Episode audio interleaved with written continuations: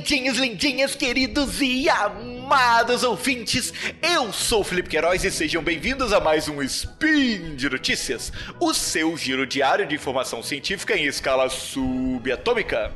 E hoje eu estou aqui com ele, o socialmente intermediário Pena.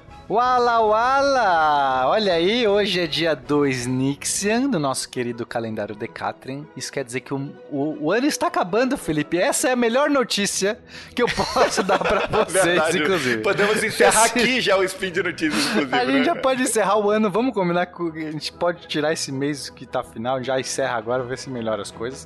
Mas no dia de hoje nós vamos falar sobre as últimas notícias aí dos detectores de ondas gravitacionais e literatura fantástica. Por quê? Primeiro buraco negro intermediário foi detectado por meio de ondas gravitacionais. A análise matemática de Game of Thrones mostra que a arte imita a vida. Speed Notícias.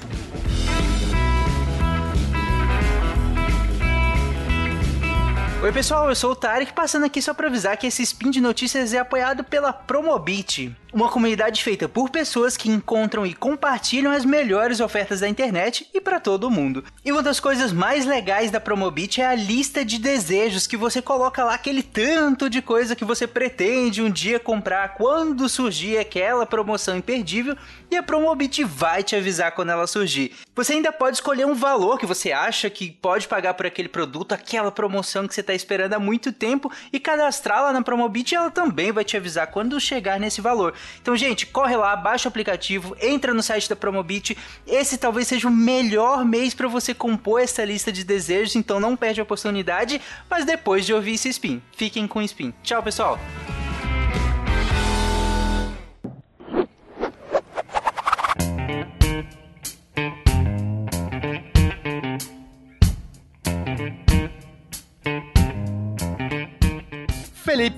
Com muito orgulho que eu digo para você que esses dois laboratórios interferômetros, coisas magníficas que construímos, o LIGO e o Virgo, né? Ou seja, esses, esses grandes detectores de ondas gravitacionais, certo? Que a gente já noticiou outras vezes, você sabe o que, que se trata eles, não sabe, Felipe? Sim, sim, já falamos bastante sobre o LIGO e o Virgo aí. Exato. Fizemos, inclusive, várias piadinhas infames durante todo esse processo. Piadolas, né? eu lembro das piadolas, queria esquecer, mas não consigo. Mas o que importa é que nós melhoramos muito a nossa habilidade de detectar ondas gravitacionais. Ondas gravitacionais são coisas, são perturbações no espaço-tempo causadas pela pela gravidade, por objetos muito distantes que de repente estão girando ali, acelerando, se movendo nesse espaço-tempo maluco, de uma maneira tão rápida que essas perturbações percorrem aí milhões, bilhões às vezes de, de, de quilômetros, de, de, de parsecs, enfim, até chegar a gente aqui e causar uma pequena vibraçãozinha, mas esses equipamentos conseguem. A gente começou em 2015 a primeira detecção de onda gravitacional, foi um grande evento na, da humanidade, e de lá para cá a gente foi colecionando outros. Só que o mais legal, Felipe, é que nos últimos seis meses a gente detectou 39 eventos de ondas gravitacionais, sendo que no total da história da detecção foram 50. Isso quer dizer que só nos últimos seis meses a gente detectou quatro vezes mais do que a gente detectou em todos esses cinco anos. Que loucura, Peninha, mas isso é muito incrível. Não, isso é isso muito... é porque as coisas estão acontecendo mais ou porque a gente está muito preciso nessa detecção? Não, não, é só porque a gente está melhorando as técnicas. Seria muito interessante se de repente em 2020, é, né? em 2020 não, o universo não duvido inteiro... de nada, pena. Vindo é, de 2020, de repente eu é não isso. duvido de absolutamente eu não nada. aposto as minhas fichas, mas em princípio é porque nossas técnicas estão melhorando. Agora, a coisa mais legal é que uma dessas detecções foi uma detecção de, de bater o recorde ela foi a mais energética, a mais distante, a mais incrível, mais bombástica de todas elas, que fez, né, que seria dois buracos negros se chocando, então eles entram numa espiral da morte. Imagina dois buracos negros que estão passando um perto do outro, eles se, se atraem um ao outro, giram numa espiral da morte, até que eles se chocam, se fundem e nesse processo, nesse choque, né, nessa, nessas voltinhas, libera essa onda gravitacional. Então a gente consegue saber pela frequência, pela intensidade da onda gravitacional, qual eram os corpos originais, sacou? É meio que uma coisa forense. Você fala, opa, para gerar Perfeito. essa onda aqui tem que ter sido corpos de desse tamanho, dessa massa, etc. E a gente detectou finalmente um buraco negro de massa intermediária que é o mais massivo de todos detectados pela de maneira de ondas gravitacionais. E aí você fala, ué, mas é o intermediário, mas é o mais massivo? Mas como que é essa história? Faz algum sentido isso, Felipe? Na verdade, não. Eu achei bem confuso, inclusive. Quando você falou de mais massivo, eu imaginei que, peraí, se ele é mais massivo, ele deve ser o maior de todos, né? É, mas aqui Aí agora entra... você me disse que é intermediário é intermediária aqui entre o pulo do gato. Nós conhecemos buracos negros, que a gente chama de buracos negros pequenos, né? Ou é, buracos negros convencionais, que são esses que vêm da morte de uma estrela. Tá, a gente já citou o isso default, em alguns né? sidecasts. É o padrão. Uma estrela vai lá, ela, ela é, é, tem uma massa muito grande, aí quando acaba a vida dela, ela explode, faz uma supernova, o que sobra ali pode ser um buraco negro. Só que a gente tem alguns buracos negros supermassivos, que, sem, que tem milhares é, de vezes a massa do Sol, às vezes bilhões de vezes a massa do Sol, que estão nos núcleos, nos centros das galáxias. São tipo buracos negros provavelmente se fundiram de um monte de estrelas, de material gigantesco quando a galáxia surgiu. É como se fosse o Sol né, o Sol daquela galáxia, se a gente for pensar o Sol no sistema solar, seria mais ou menos o, o centro da, daquela galáxia, reuniu uma matéria tão grande que fez um buraco negro super massivo. Só que a gente nunca tinha encontrado buracos negros que estavam no meio do caminho, entre 100 vezes a massa solar e mil vezes a massa solar. Simplesmente é um gap gigantesco que a gente nunca tinha detectado nada. E aí questionou, inclusive, será que existia algum buraco negro nessa faixa, que seria buraco negro intermediário. É, isso quer dizer que dia 21 de maio de 2019, ou 21 Electron de 2019, a gente detectou a maior choque entre outros dois buracos negros, que resultou nesse buraco negro de 150 vezes a massa solar aproximadamente que é o mais massivo já detectado, detecção de ondas gravitacionais mais massiva, mas que está na categoria de buraco negro intermediário, porque a gente nunca detectou um choque, por exemplo, de um buraco negro supermassivo. Entende agora a, a como Beleza, resolve isso? É como Com se certeza. fossem duas famílias totalmente diferentes de buracos negros. Um que é da morte das estrelas e outro que é do, do, do centro das galáxias. Eles são tão diferentes que a escala entre eles é, tem três ordens de grandeza. Mas a gente achou um cara no meio do caminho. E esse, e esse cara no meio do caminho, ele existiu porque foi um choque de outros dois buracos negros mais comuns, mais convencionais. Só que eles são tão raros. Agora que entra a parte legal da detecção. Então a gente conseguiu primeiro que existem esses caras. Pode ser que eles não existiam. A gente não sabia se existia uma física que estava proibida nessa faixa. Aparentemente eles existem. Mas isso diz pra gente que eles são muito mais raros do que os outros. E por que eles são muito mais raros? Porque nenhuma estrela que fosse ma muito massiva conseguiria, ao morrer, se ela for mais massiva do que um certo limite, quando ela morre, ela não deixa para trás nada. Então, não deixaria para trás nenhum buraco negro de intermediário. Ou seja, estrelas mais leves deixam buracos negros. Né, estrelas muito leves, elas quando morrem, elas viram é, gigantes vermelhas e depois sobra uma anã, uma anã branca. Se ela for mais massiva, sobra uma, anã, uma, uma estrela de nêutron. Se for mais massiva, sobra um buraco negro. Mas se for mais massivo ainda, nem buraco negro sobra, porque no fenômeno da explosão, não, meio que não dá para sobrar nada. A física meio que não permite sobrar um núcleo por trás. Só que se dois buracos negros convencionais se fundirem, pode gerar um intermediário, entendeu?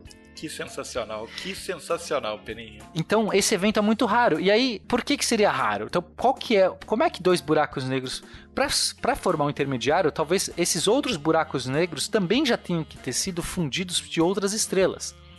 Ou seja, dois buracos, outros buracos negros mais leves se fundiram, giraram um em torno do outro, se fundiram, geraram um maior, que encontrou com outro desse tipo e aí gerou um intermediário.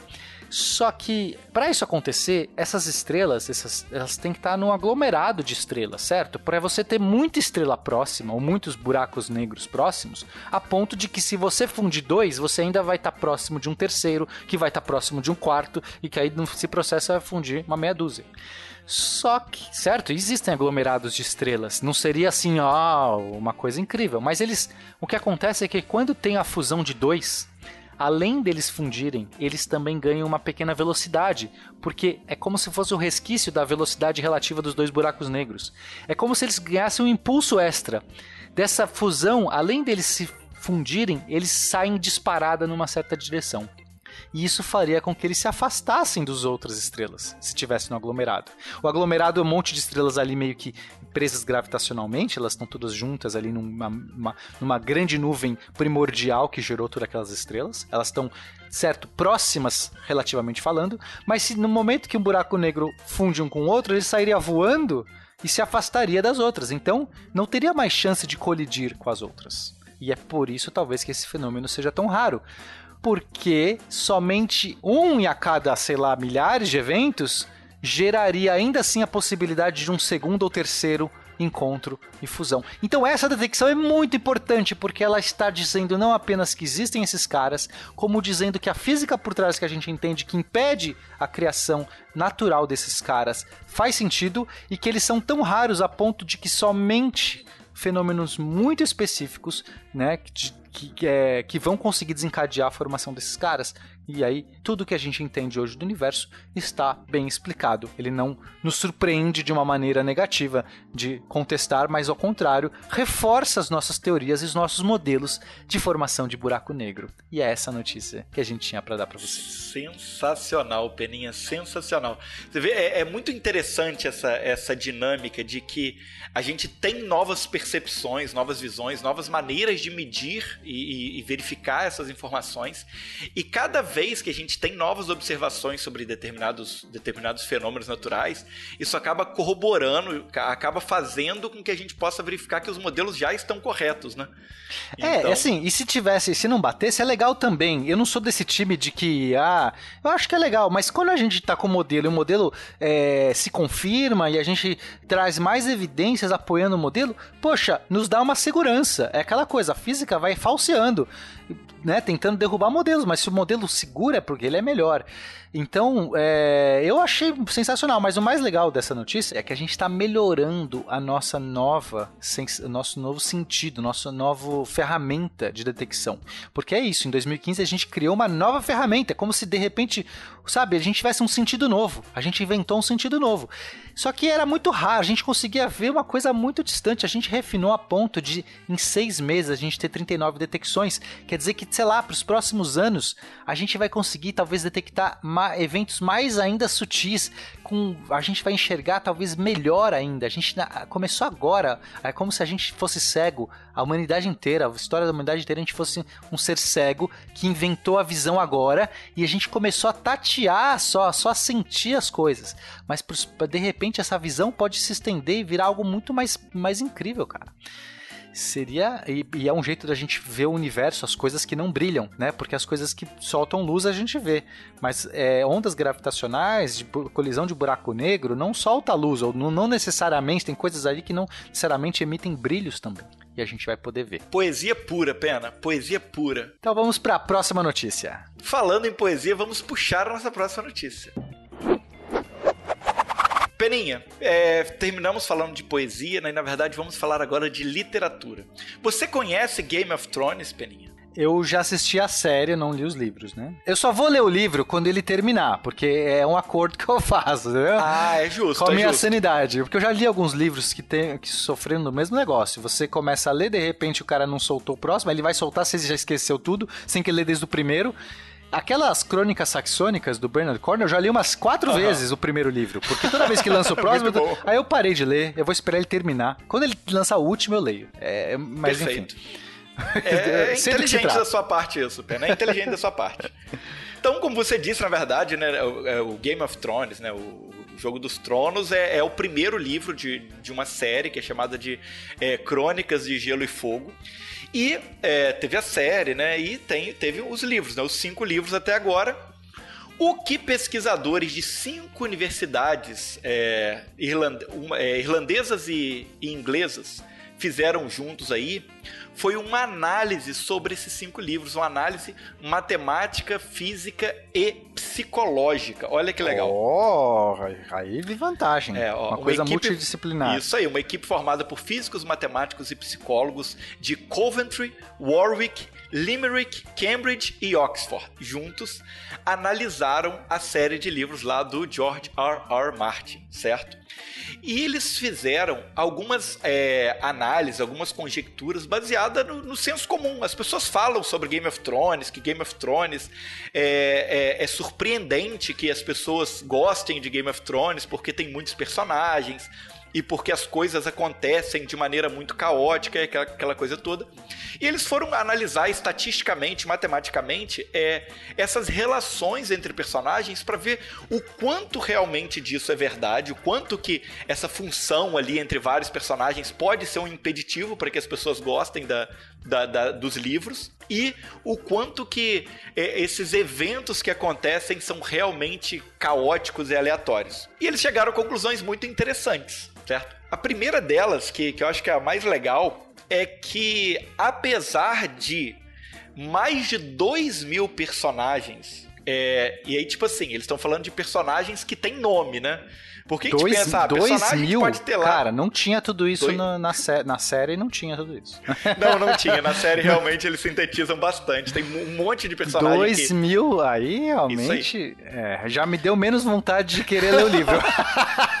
dois mil personagens. Ó, são dois mil personagens com nome, certo? Certo. Nos livros. E entre eles, eles têm por volta de 40 mil relações. Um que conhece o outro, que é irmão de outro, que é amigo do outro. Ah, essa aqui é uma rede, né? Tipo uma, re... uma, uma árvore de relações. Perfeito. Perfeito. Então, 40 mil relações entre 2 mil personagens.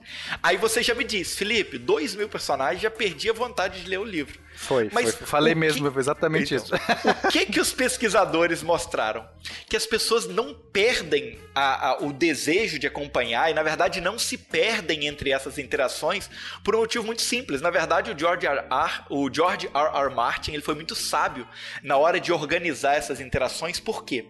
Porque quando ele pega o livro e ele começa a escrever esse livro na visão de um número limitado de personagens e todos esses, esses capítulos são em primeira pessoa, na verdade ele limita essas interações. Então ele tem ali por volta de 14 a 20 personagens principais ali, de onde a história gira em torno deles. E cada um desses personagens principais ele interage em média com 150 outros personagens apenas, desses 2 mil. E o, e o que, que acontece? Esse número médio de 150 é justamente o número que o cérebro humano médio evoluiu para conseguir lidar com. A gente está acostumado a lidar com essa média aí de 150 relações ao longo da nossa vida, entendeu? Entre um colega, um conhecido, amigo do amigo, não sei o quê. Então acaba sendo uma coisa natural pra gente. Olha que legal. É, faz sentido é, nas primeiras sociedades humanas, né? Que a gente foi meio se desenvolvendo evolutivamente falando, na seleção natural. A gente lidava com umas.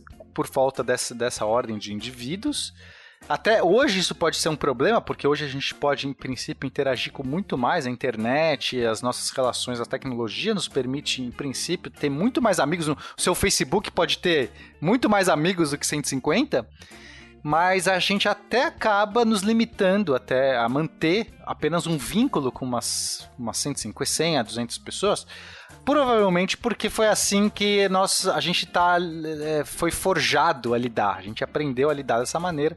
Se a gente tiver que lidar com muito mais gente do que isso, talvez a gente não consiga, talvez seja difícil, talvez a gente não consiga se relacionar. E é curioso, então, que o, o Martin, ele faz, ele segue a mesma regra, né? Então, está dizendo que ele está moldando, que o livro do, do Martin é meio que um paralelo tem uma estrutura parecida com uma sociedade humana convencional, é isso, Felipe? Exatamente. A, a, a, é, talvez seja algo que, que foi até intuitivo da parte dele. Ele simplesmente quis emular uma, uma sociedade real e por conta disso ele chegou nesses números. Ou então, quem sabe, realmente ele calculou matematicamente, fez igual aqueles filmes assim que ah, tem não, um, um, painel com várias, com várias coisinhas e as cordinhas ligando, sabe? Com a foto ali de cada um. Eu acho Mas que eu é acho mais pouco fácil. provável. Não, eu acho que é mais fácil ele simplesmente escrevendo a a, os personagens e as relações até o momento que ele estava confortável e conseguir lidar com aquilo, já que ele é humano. do Faz que talvez sentido. ele fizesse essas contas, não sei, né? Eu não sei quanto que ele é, assim, mas me, me, parece que ele não é um cara das exatas que de repente fica super criando modelos por trás.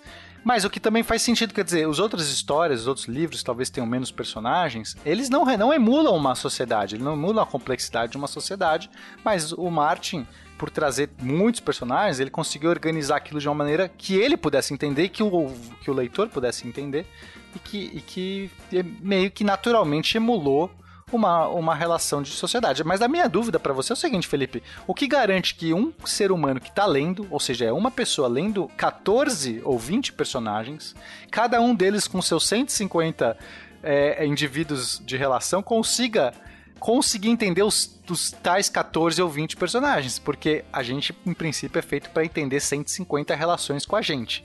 Mas 150 vezes 14 dá muito mais do que isso aí, hein? Sensacional, Pneu. Excelente pergunta sua. Eu acho que, inclusive, fica o questionamento para um novo estudo baseado nisso, né? em como que, como que o cérebro consegue saltar de relação a relação quando você vira um capítulo, né?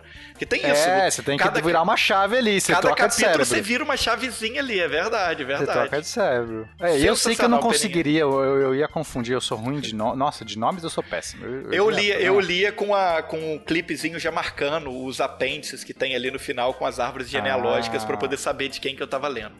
Mas, mas é, foi uma é, boa Ou a gente deduz que os leitores de, do George Martin são todos superdotados. Também a gente poderia fazer uma relação ah. aí de QI, de repente, é um estudo válido. Hum, né? Verdade, a relação do verdade. QI vai que a gente... Não, mas é que eu acho que é, é, ele... É, são muitos leitores no mundo inteiro, né? Então talvez se a gente chegasse à conclusão que toda, se a quantidade toda de leitor fosse superdotado, é, acho que isso seria o novo normal, né? Não sei. Peninha, eu acho que podemos fechar por aqui. Então, ótimo. E com essa, a gente se despede. Misturando Buracos Negros e, e Crônicas de Gelo e Fogo. Eu mando um beijo para você. E faço um convite para você nos seguir nas redes sociais. Na verdade, na rede social que eu participo e que, que o Felipe também. também que é o Twitter. Eu estou no arroba Penadoxo e o Felipe no arroba MR Felipe Queiroz. Isso aí, se você quiser apoiar esse projeto, apoiar o SciCast, apoiar o Portal Deviante, considere nos apoiar ali no patronato, né?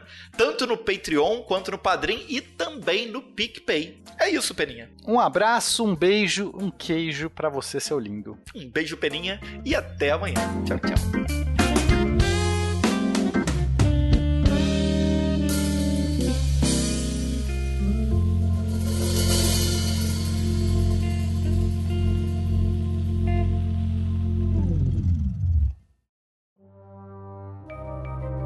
Este programa foi produzido por Mentes Deviantes.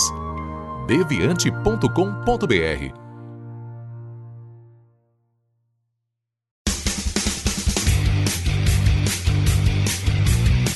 Cortes, edição de podcast.